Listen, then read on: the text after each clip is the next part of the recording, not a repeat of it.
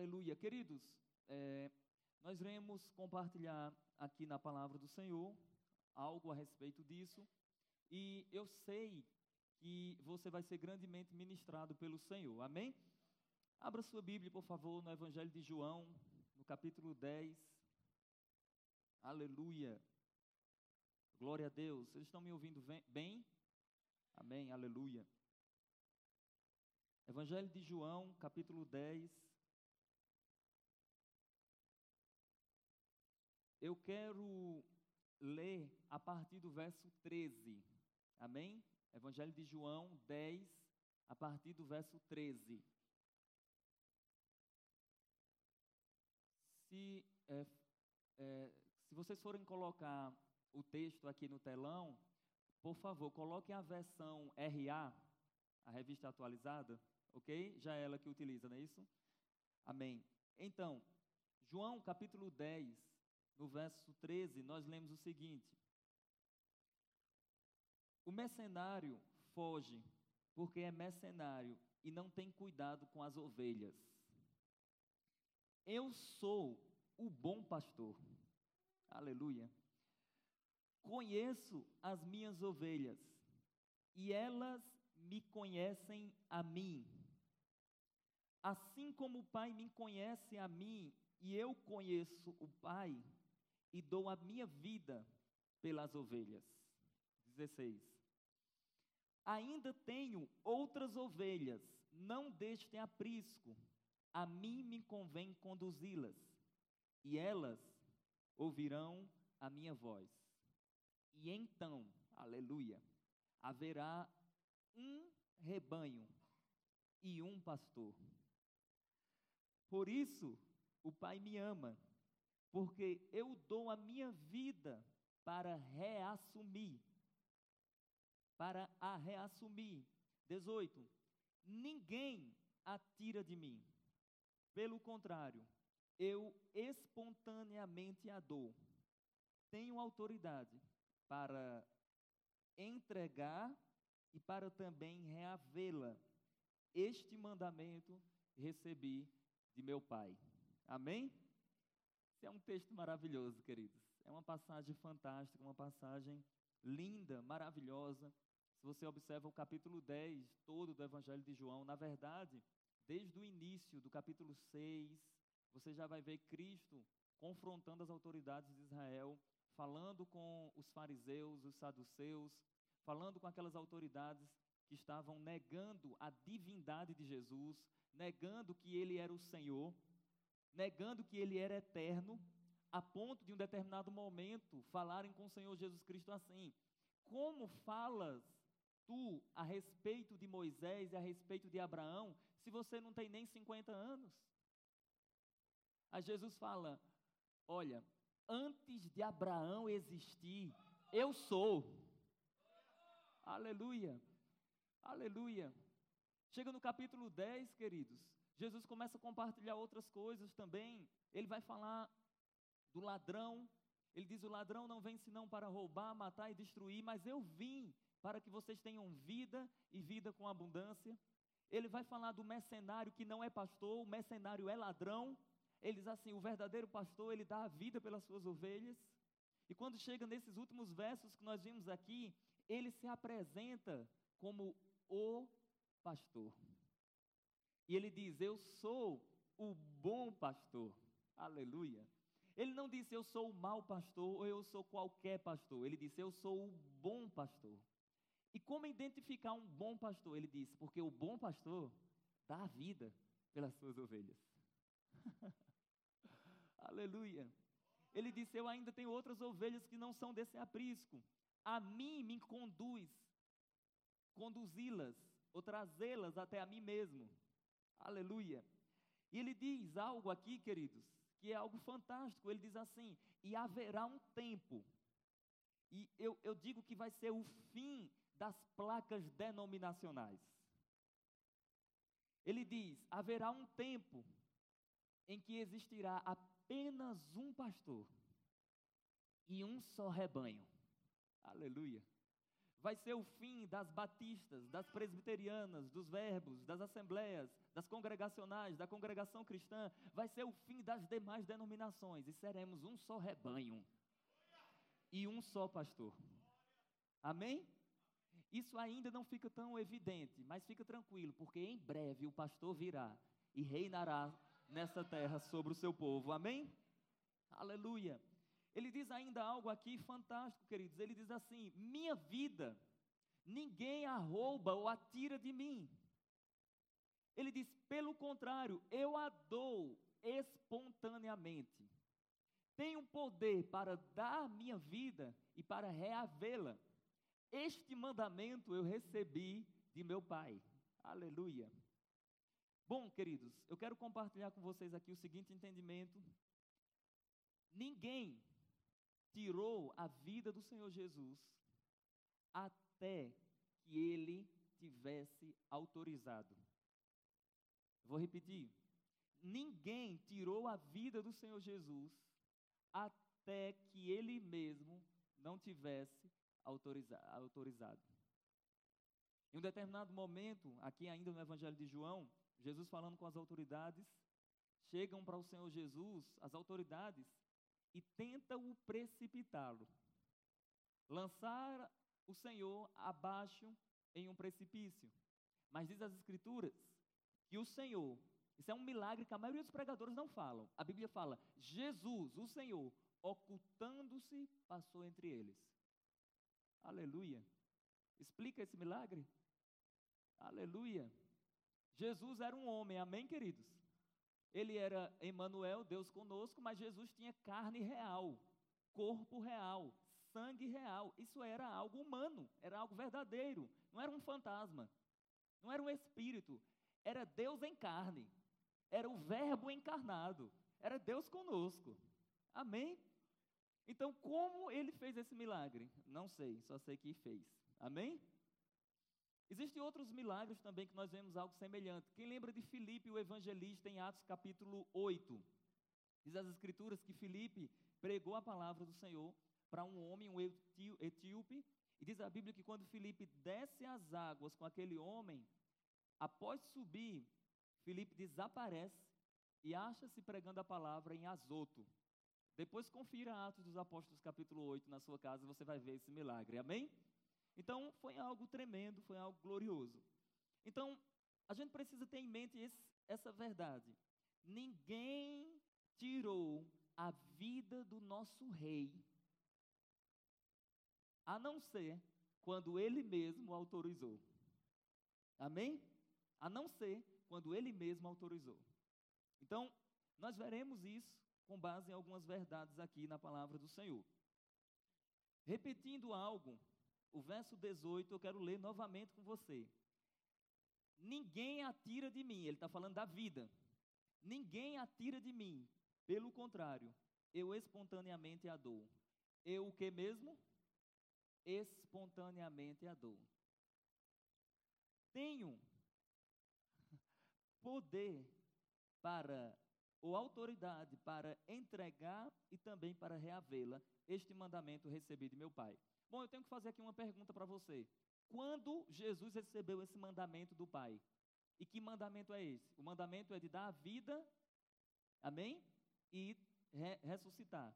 Que mandamento é esse? Dar a vida e ressuscitar. Quando ele recebeu? E aí, queridos, alguém se arrisca? Estou aguardando vocês. Tem gente que pensa que Jesus descobriu que ia morrer na cruz. Tem gente que pensa que Jesus veio sem um propósito. Tem gente que pensa que Jesus veio para a terra sem saber qual era o propósito da sua missão e do seu ministério aqui na terra. Queridos, ele veio, e só para você lembrar de algumas coisas, além desse texto que descreve isso, existem outros textos que já falavam que ele viria para morrer e ressuscitar, para dar a sua vida. Por exemplo, lá em Daniel, no capítulo 9, no verso 26, falava da chegada do Messias falava que o Messias seria morto e já não estaria.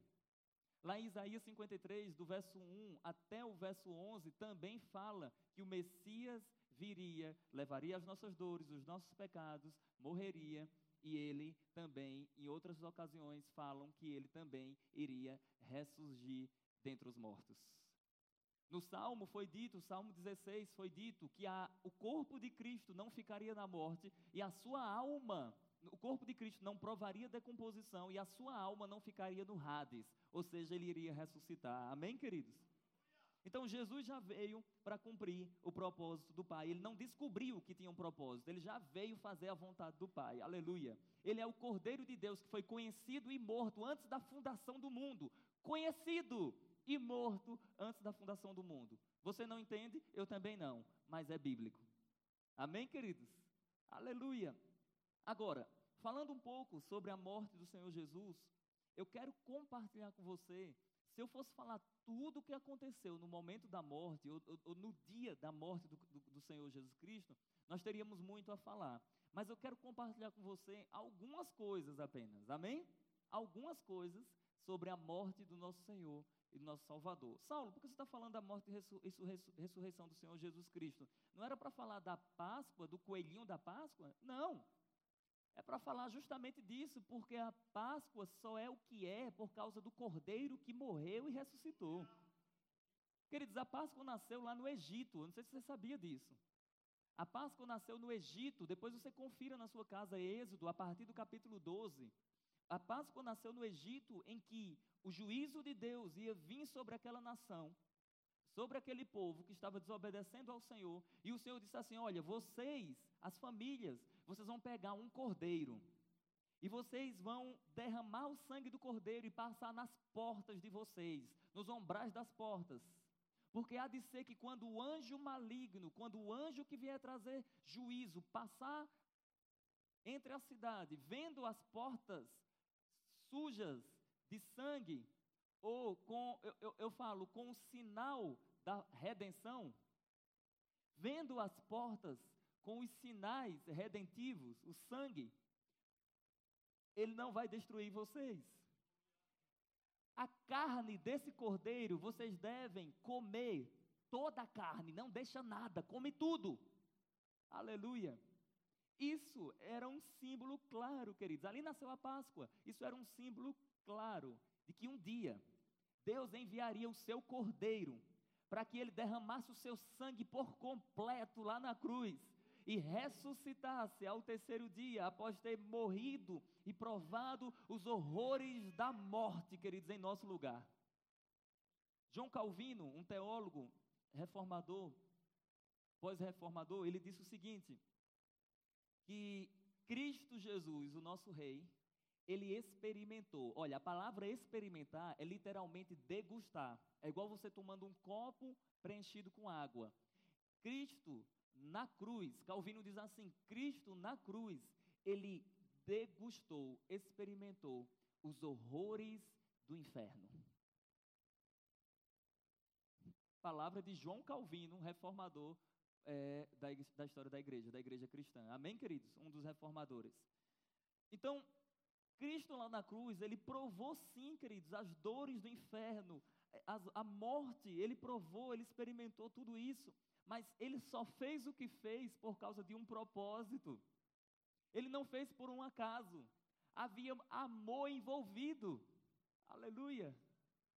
João 3,16 é um texto que vocês conhecem. João 3,16 diz o quê? Porque Deus amou ao mundo de tal maneira que deu seu Filho unigênito para que todo aquele que nele crê não pereça, mas tenha vida eterna.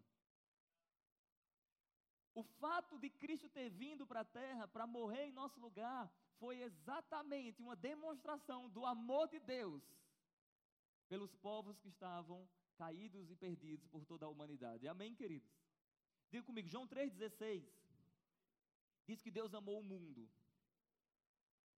Aí, queridos, no meio acadêmico, teológico, eles ficam brigando, debatendo que mundo o Senhor amou.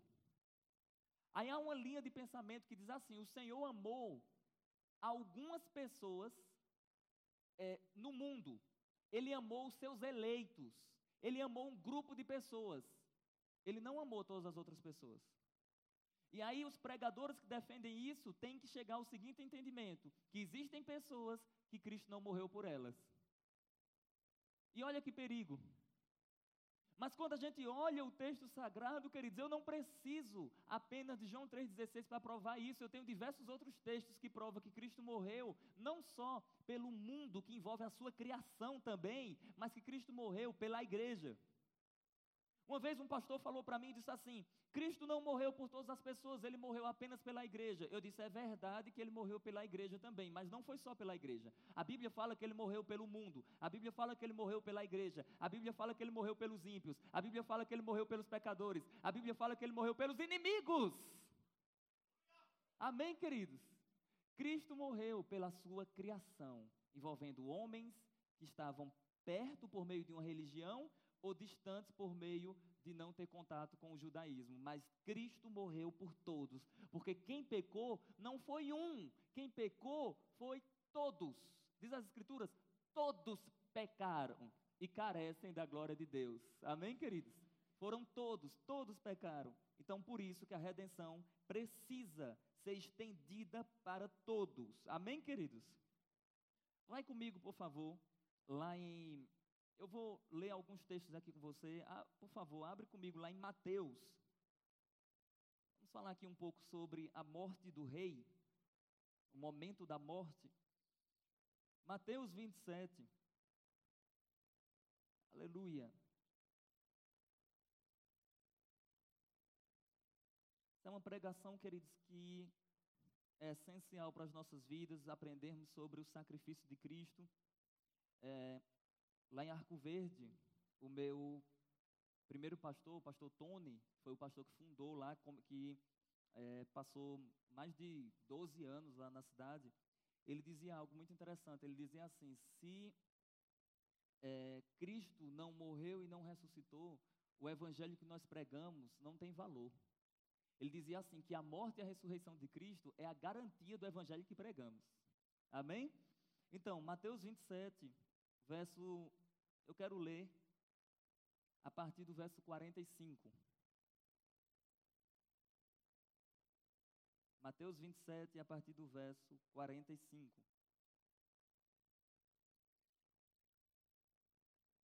Olha o que diz.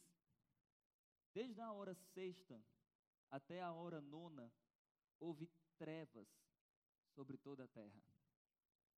27, verso 45. Pensa nisso. Jesus, o Rei, crucificado, naquele espetáculo sangrento, as pessoas testemunhando o Rei ali, e de repente, a terra se escurece. A Bíblia só fala, queridos, em escuridão para a terra em duas ocasiões. Numa ocasião da morte do rei e numa ocasião futura, escatológico, no período do tempo do fim, em que a terra vai se escurecer, porque a lua se transformará em sangue e o sol em trevas. Então, esse aqui é um evento glorioso que, que foi tão fantástico, foi tão tremendo, tão esplêndido, que é como se a natureza, o cosmo, a criação estivesse dando um brado, dizendo assim: nós não aceitamos isso. Isso é tão terrível que nós iremos dar um sinal para vocês. E o sinal é: escurece tudo. Ah, Jesus. Verso 46. 45 ainda. Desde a hora sexta até a hora nona, houve trevas sobre toda a terra. Não foi só sobre Jerusalém, sobre toda a terra. Aí ele continua.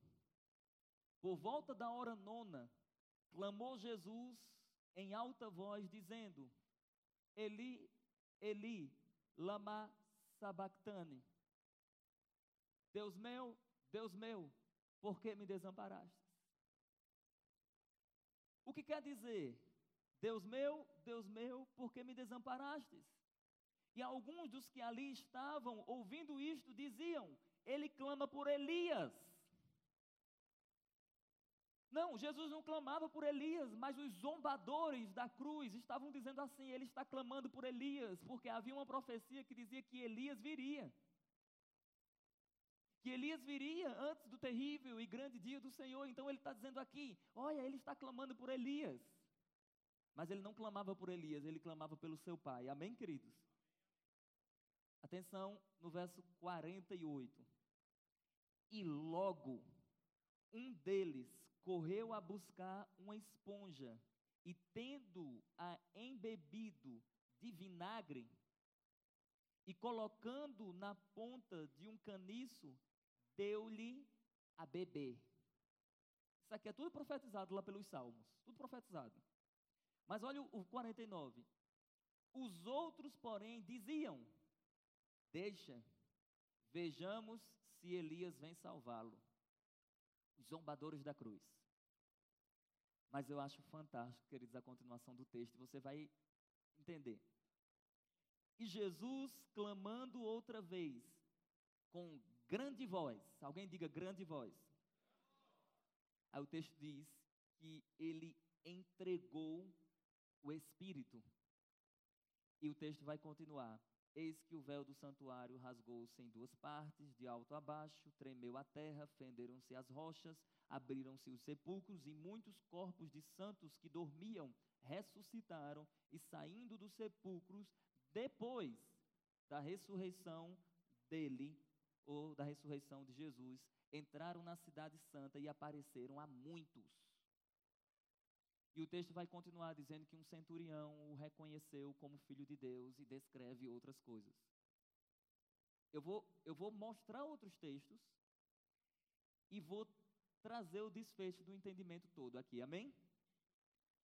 Bom, o que é que nós precisamos nos perguntar nesse texto aqui?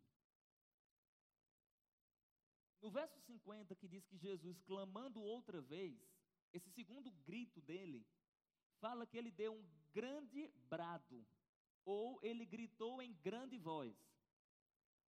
E uma vez, um teólogo um amigo meu, ele disse assim, pregando, dando aula para os seus alunos, ele disse assim: Alguém já parou para se perguntar qual foi o conteúdo do grito?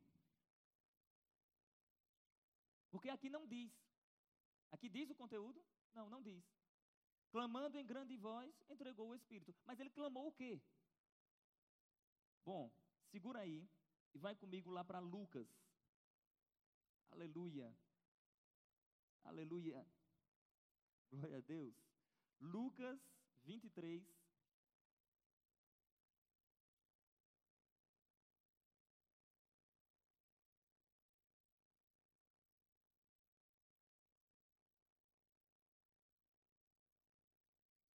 Verso 45 e 46.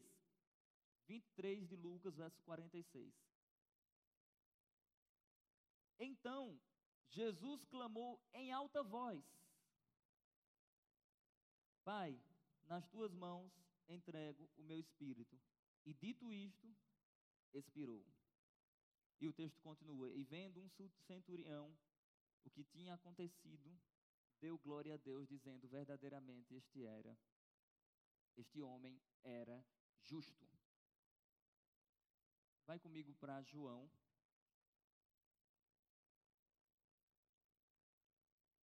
Evangelho de João, capítulo 19.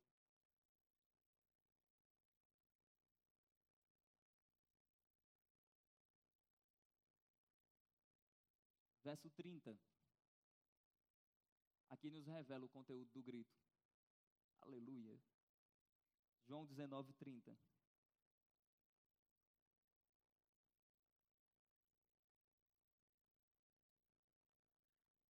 Quando, pois, Jesus tomou o vinagre, disse: Está consumado inclinando a cabeça, rendeu o Espírito. Apenas no Evangelho de João revela o conteúdo do grito. Os outros falam que teve um grande grito, em alta voz, entrega o Espírito, mas não há o conteúdo do grito. O conteúdo do grito, descrito aqui em, no Evangelho de João, remete a algo que eu chamo de um grito redentivo. Aí você pode dizer: o que é isso, Saulo? Eu te explico. O soldado romano presenciava frequentemente pessoas sendo crucificadas. Sim ou não? Era comum. Ele via, ele ouvia homens clamando e gritando por causa do sofrimento da cruz. Sim ou não, queridos? Mas por quê? Apenas em apenas no momento do grito de Jesus é que ele reconhece Jesus como filho de Deus. Sabe por quê? Porque todas as outras pessoas que morreram na cruz, todas as outras pessoas que foram crucificadas, gritavam, gemiam, clamavam e sofriam muito. Mas ninguém diz que paga nada na hora da sua morte.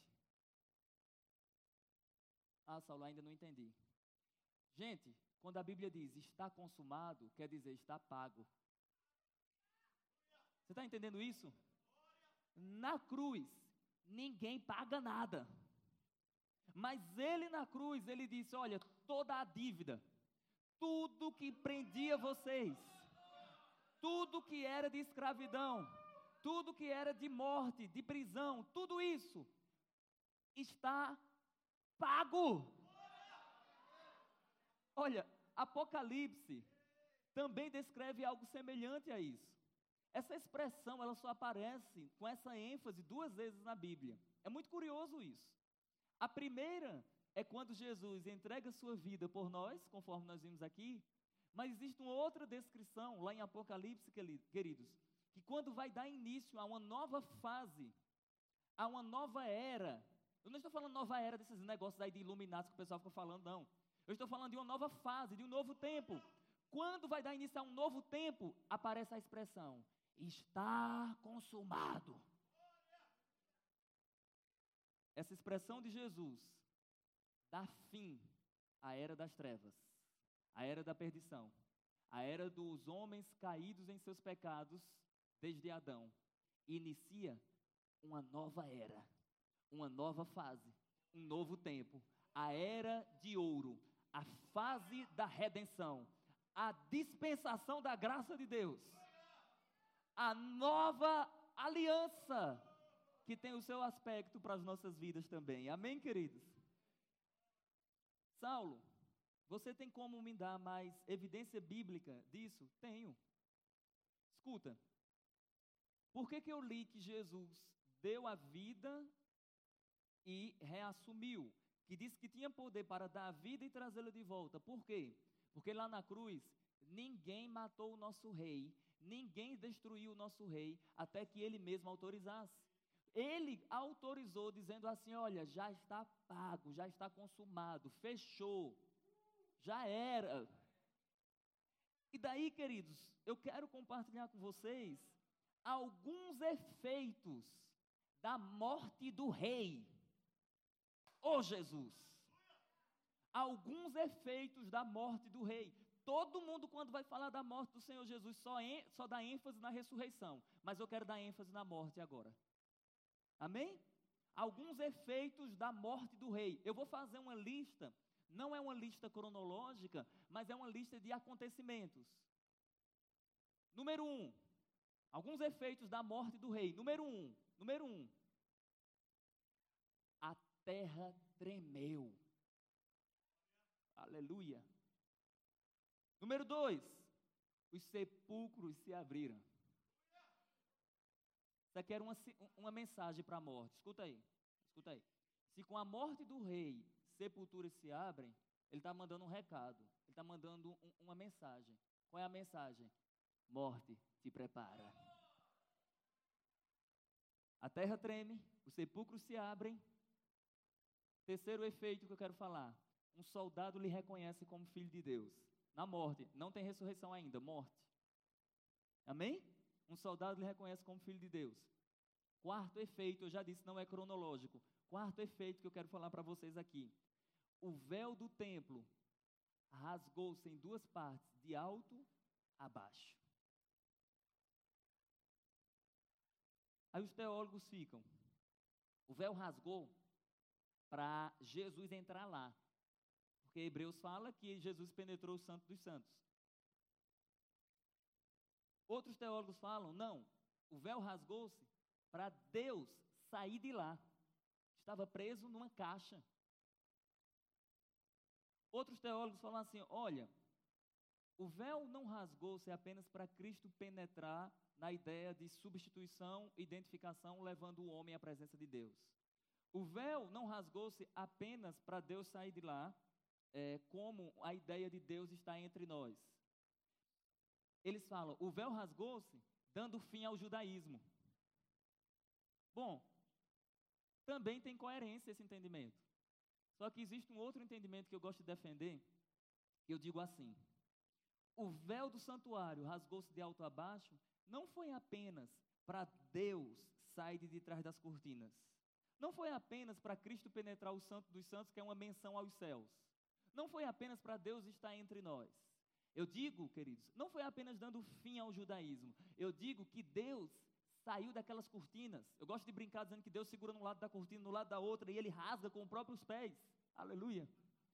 Deus saiu de lá daquela cortina e ele vem pisando na terra como um general valente. Mas ele estava pisando na terra, mas ele não estava muito manso, não, ele estava bravo. Porque o seu filho estava sendo crucificado por um povo que era inimigo seu, por um povo que outrora ele, Deus tinha feito uma aliança com eles, e esse povo que era para ser amigo de Deus estava tratando ele como inimigo. Então o rei, o Senhor, estava crucificado. Então o seu pai sai daquele lugar e ele pisa nas rochas, pisa nas rochas. E quando ele pisa nas rochas, a terra treme. E quando a terra treme, as sepulturas se abrem. Aleluia. aleluia. Aleluia. Aleluia. Foi um evento glorioso, queridos, a morte de Jesus. Aí um teólogo disse assim: Saulo, a morte de Jesus tem o efeito da vitória dele sobre todas as coisas. Eu disse: é verdade, mas calma, é a morte ainda. Hebreus, não precisa você abrir, eu vou fazer algumas citações. Hebreus, no capítulo 2, no verso 14 e 15, diz que Jesus Cristo, ele era participante de nossa carne, de nosso sangue, como filho. Aí o texto diz assim: Ele provou a morte por todos os homens. E as Escrituras falam, queridos, que Cristo, pela sua morte, destruiu aquele que tinha o poder da morte, a saber, o diabo. Olha comigo, Coloca, por favor, o próximo verso, o verso 16. O 16. E livrasse todos, todos, todos, queridos, que estavam presos pelo pavor da morte, da escravidão, livrasse por toda a vida, para sempre, definitivamente. O texto que nós lemos agora de Hebreus não fala que foi na ressurreição. O texto ainda está descrevendo que tudo isso foi pela sua morte. Você está percebendo isso que eu estou falando? O que eu estou querendo dizer aqui para você, queridos, é que a morte de Cristo é gloriosa. Algumas pessoas olham para Cristo, é, é pobre menino de Belém. Não, não. Pobre menino de Belém, pobre Senhor crucificado. Não! Mil vezes não. Não é pobre menino crucificado. Não é pobre menino de Belém. Não, é rei. Como eu falei para vocês, é a morte do rei. Olha, segura aí. Repita comigo. Jumento. Aleluia. Diga cordeiro. Diga leão. Diga cavalo. Aleluia, glória a Deus. O que quer dizer tudo isso? Bom, de início não parece ter muita, ser muita coisa, não. Mas com a seguinte explicação, melhora.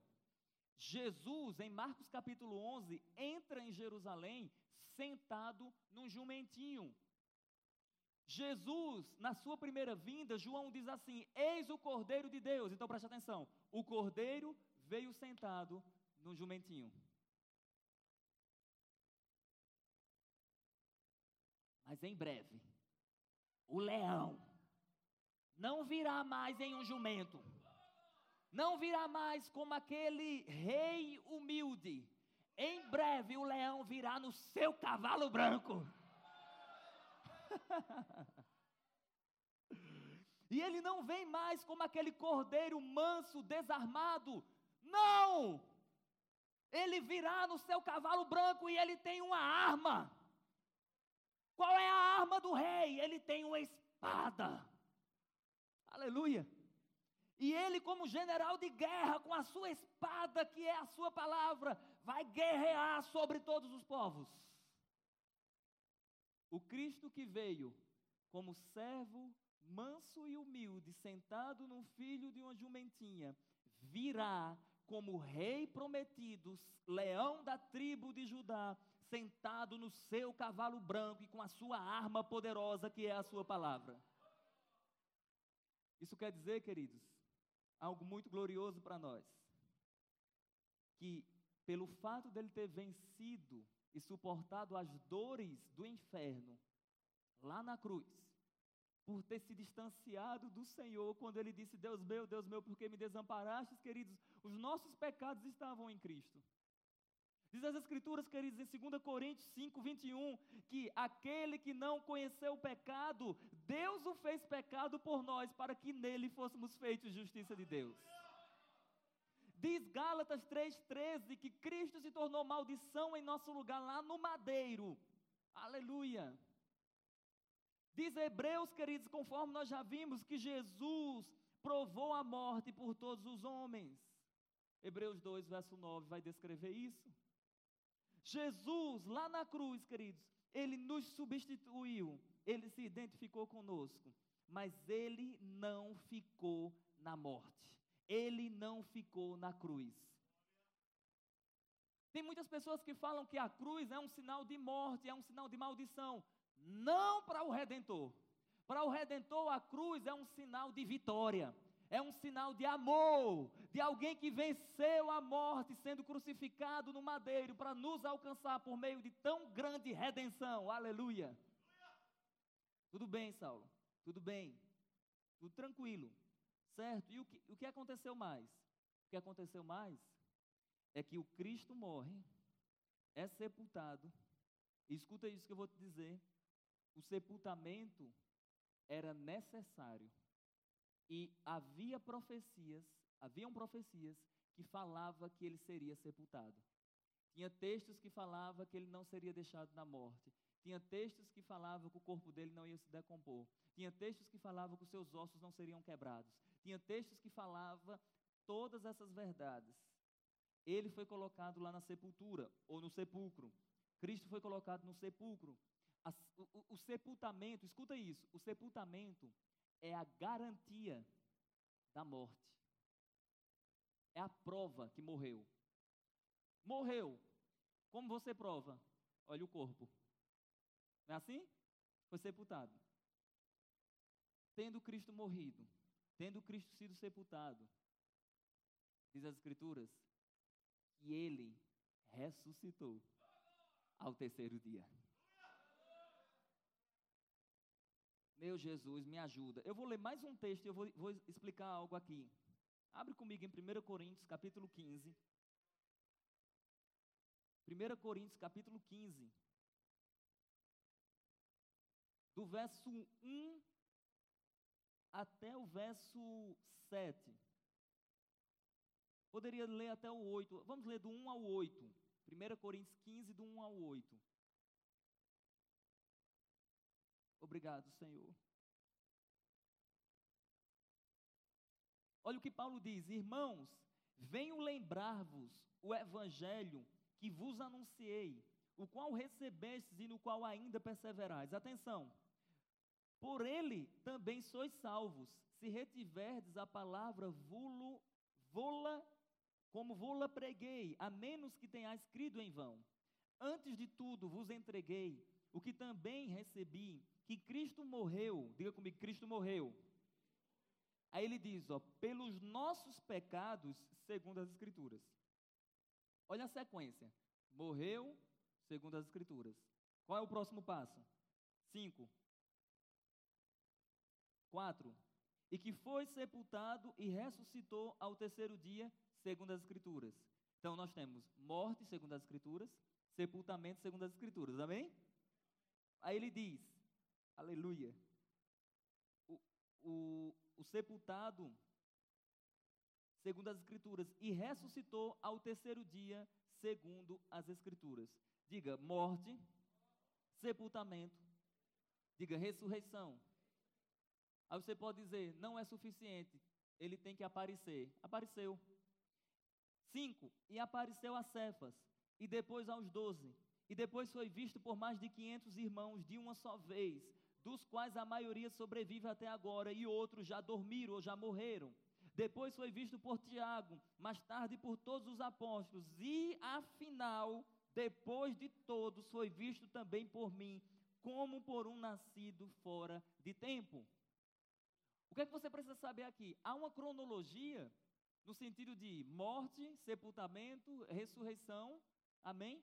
E algumas aparições. Mas nas aparições, Paulo aqui não é 100% cronológico. Se você vê, ele não usa a primeira pessoa que Jesus apareceu. A primeira pessoa que Jesus apareceu não foi Pedro, foi Maria.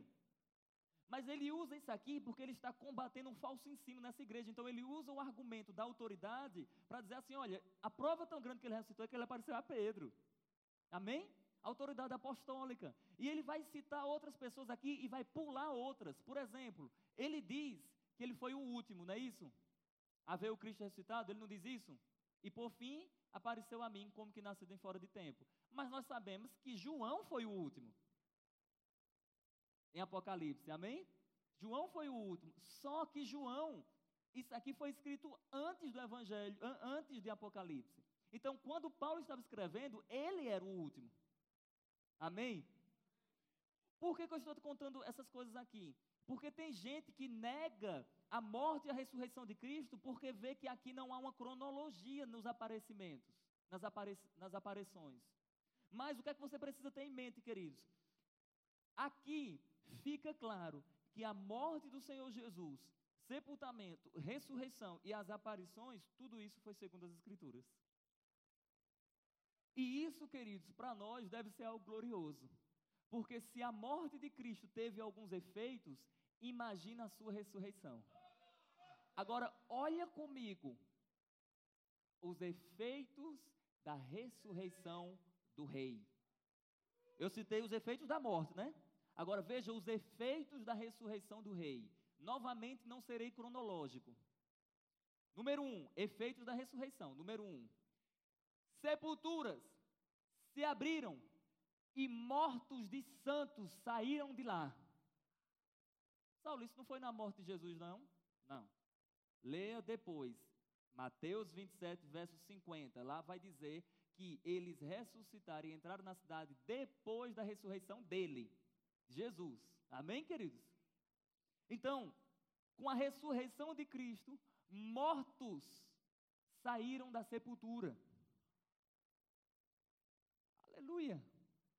Segunda verdade, porque Cristo morreu e ressuscitou, ele garantiu a nossa ressurreição, caso venhamos a morrer. Olha 15, verso 20. 15, verso 20 de 1 aos Coríntios. Mas de fato, Cristo ressuscitou dentre os mortos, sendo Ele as primícias dos que dormem.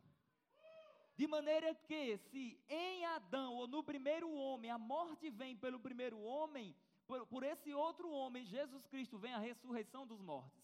Se em Adão todos morrem, em Cristo todos serão vivificados. A morte de Cristo e a sua ressurreição garantiu a nossa ressurreição, caso venhamos a morrer. Amém, queridos? Aleluia. Aleluia. Ô Saulo, quer dizer que todo mundo não vai morrer, não? Pode ser que não. pode ser que você seja encontrado vivo no dia da vinda do Senhor. Amém?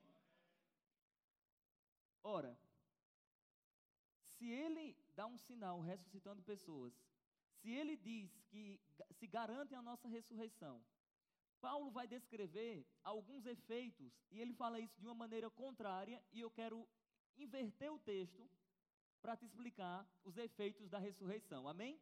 14, perdão, 15, verso 12.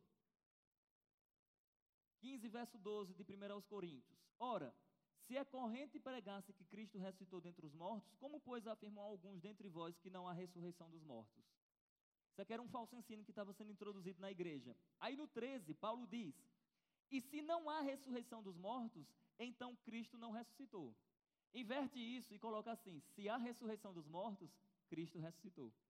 Amém? Que é o que Paulo vai defender aqui. Vamos mais, 14. E se Cristo não ressuscitou, é vã a nossa pregação e é vã a vossa fé. Inverte. Como Cristo ressuscitou, você não está crendo em vão e eu não estou pregando em vão. Aleluia. 15. E somos tidos por falsas testemunhas de Deus, porque temos asseverado contra ele que ele ressuscitou ao Cristo, ao qual ele não ressuscitou, se é certo que os mortos não ressuscitam. Inverte. Como Cristo ressuscitou dentre os mortos, você não é uma falsa testemunha de Deus. Aleluia. 16. Porque se os mortos não ressuscitam, também Cristo não ressuscitou. Logo, os mortos ressuscitam, Cristo ressuscitou. 17. E se não há ressurreição, e se, e se Cristo não ressuscitou, é vã a vossa fé e ainda permaneceis nos vossos pecados. Inverte. Aleluia. Cristo ressuscitou. Aleluia. Qual é a inversão aí? Qual é a inversão, queridos? Cristo ressuscitou. Minha fé não é vã. Vocês não estão crendo em vão e eu não estou mais nos meus pecados. Vamos mais uma. Efeitos da ressurreição. Mais uma. E ainda mais, 18. Os que dormiram ou morreram em Cristo se perderam. Inverte. Como ele ressuscitou, quem morreu nele não se perdeu. Quem morreu em Cristo passou da morte para a vida. Já está com Cristo, o que é incomparavelmente melhor. Aleluia. Aí Paulo diz: se a nossa esperança em Cristo, verso 19, se limita apenas a esta vida, nós somos os mais miseráveis de todos os homens. Fechando aqui esse entendimento, queridos. A morte dele foi gloriosa. Foi um evento sombrio. Porque a terra escureceu. Amém, queridos? Foi um evento glorioso. Porque a terra tremeu. Foi um evento sangrento, queridos. Porque o rei morreu lá na cruz.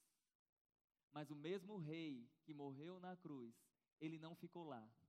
Pedro diz algo que arrepia até meus ossos. Aleluia. Vamos ver. Abre lá em Atos dos Apóstolos, que é, um, é Lucas citando uma fala de Pedro. Aleluia. Capítulo 2. Jesus me ajuda. Atos dos Apóstolos, capítulo 2. A partir do verso 23. Olha o que Lucas descreve a fala de Pedro aqui. Olha o que ele diz. Oh Jesus, sendo este entregue pelo determinado desígnio e presciência de Deus, como Jesus veio? Presta atenção. Como Jesus veio para morrer por nós? Será que foi porque ele não queria? Nós já vimos que foi espontaneamente, amém? Mas aqui diz que ele foi entregue pelo determinado desígnio e presciência de Deus. Aleluia. Aí ele diz: Vós o matastes. Só lembre que só mataram quando ele autorizou, amém? Vós o matastes, crucificando-o por mão de iníquos. Agora, ao qual, porém, Deus ressuscitou. Olha isso aqui. Olha isso aqui. Ao qual, porém, Deus o ressuscitou, rompendo. Rompendo os grilhões da morte. E o resultado disso é: porque não era possível que fosse ele retido por ela. Vamos deixar isso de outra forma para facilitar? Sabe o que é que Lucas está dizendo aqui por meio de Pedro, registrando a fala de Pedro. Sabe o que, é que Pedro está dizendo aqui, queridos? Era impossível que ele não ressuscitasse. Era impossível que ele não ressuscitasse.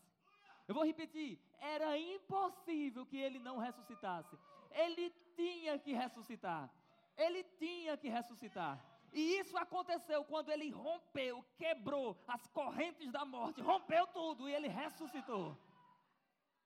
Aleluia! Aleluia! Eu não sei você, queridos, mas isso mostra um evangelho para nós, porque evangelho é isso: morte e ressurreição de Jesus. Amém?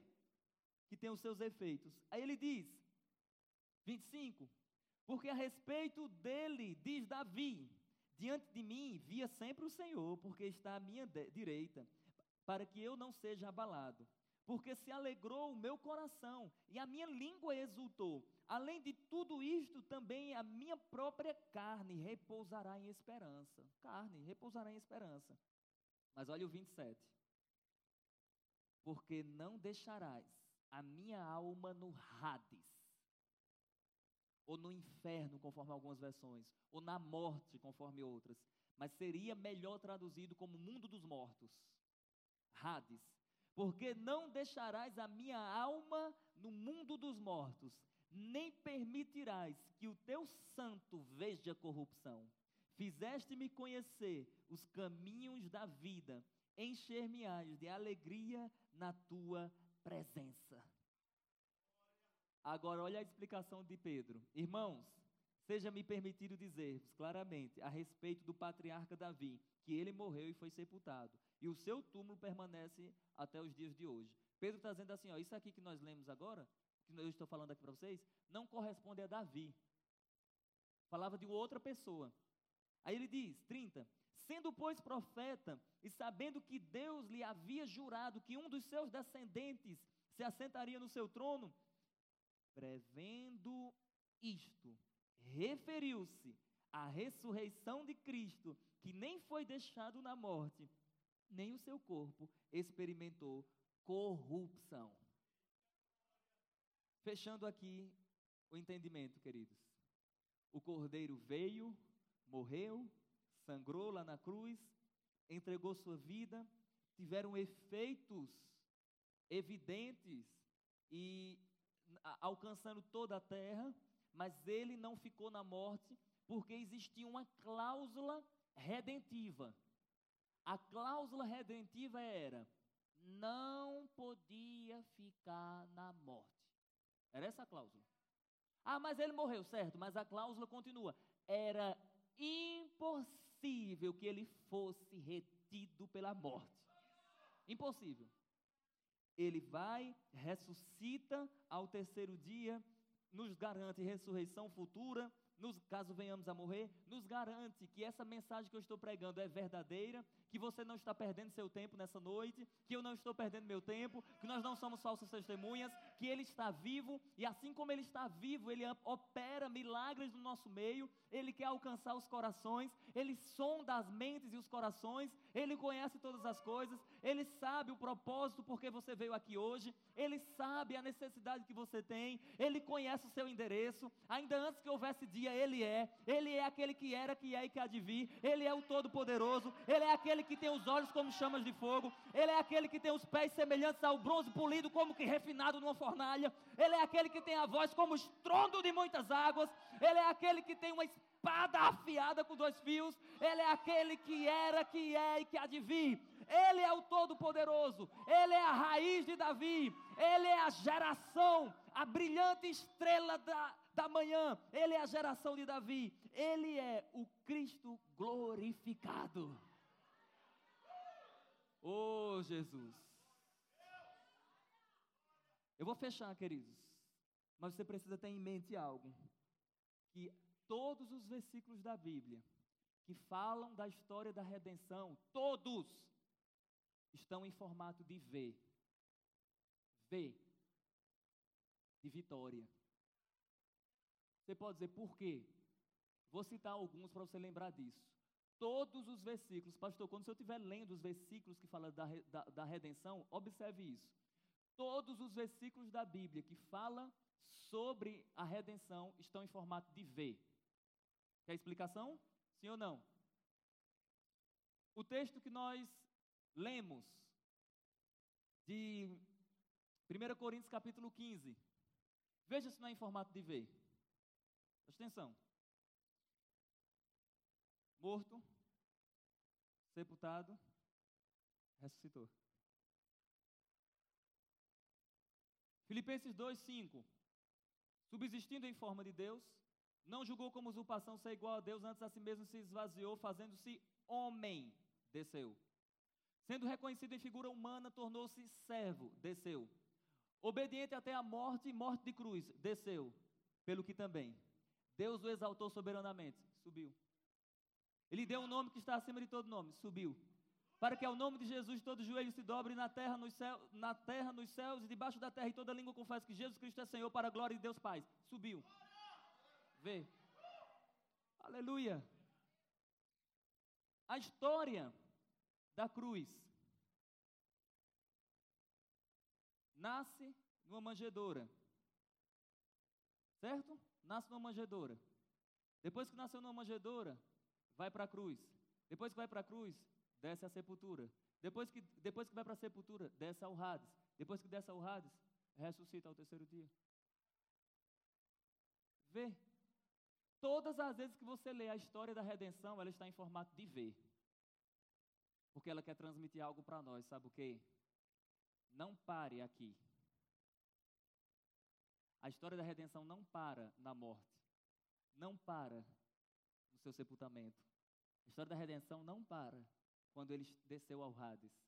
A história da redenção, ela continua quando ele é exaltado, recebe um nome acima de todo nome e senta à destra do Pai nas alturas.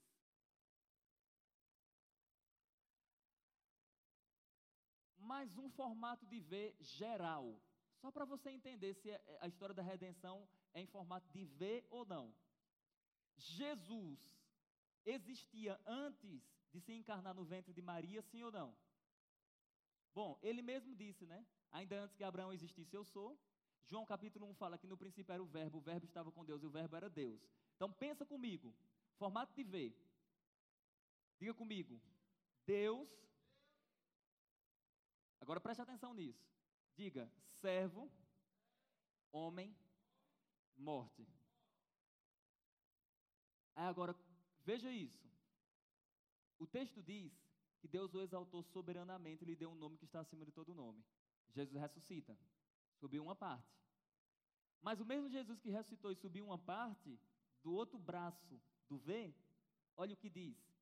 Após aparecer aos discípulos, num período de 40 dias, foi elevado aos céus, na vista de todos eles.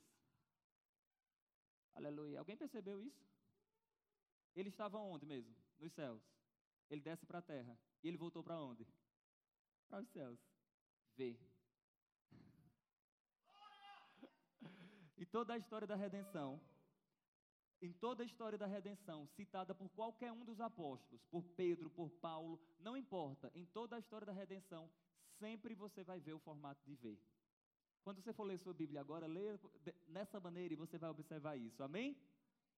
Fechando aqui, o pessoal do louvor pode vir, se tiver alguém que pode me ajudar dedilhando algo aqui.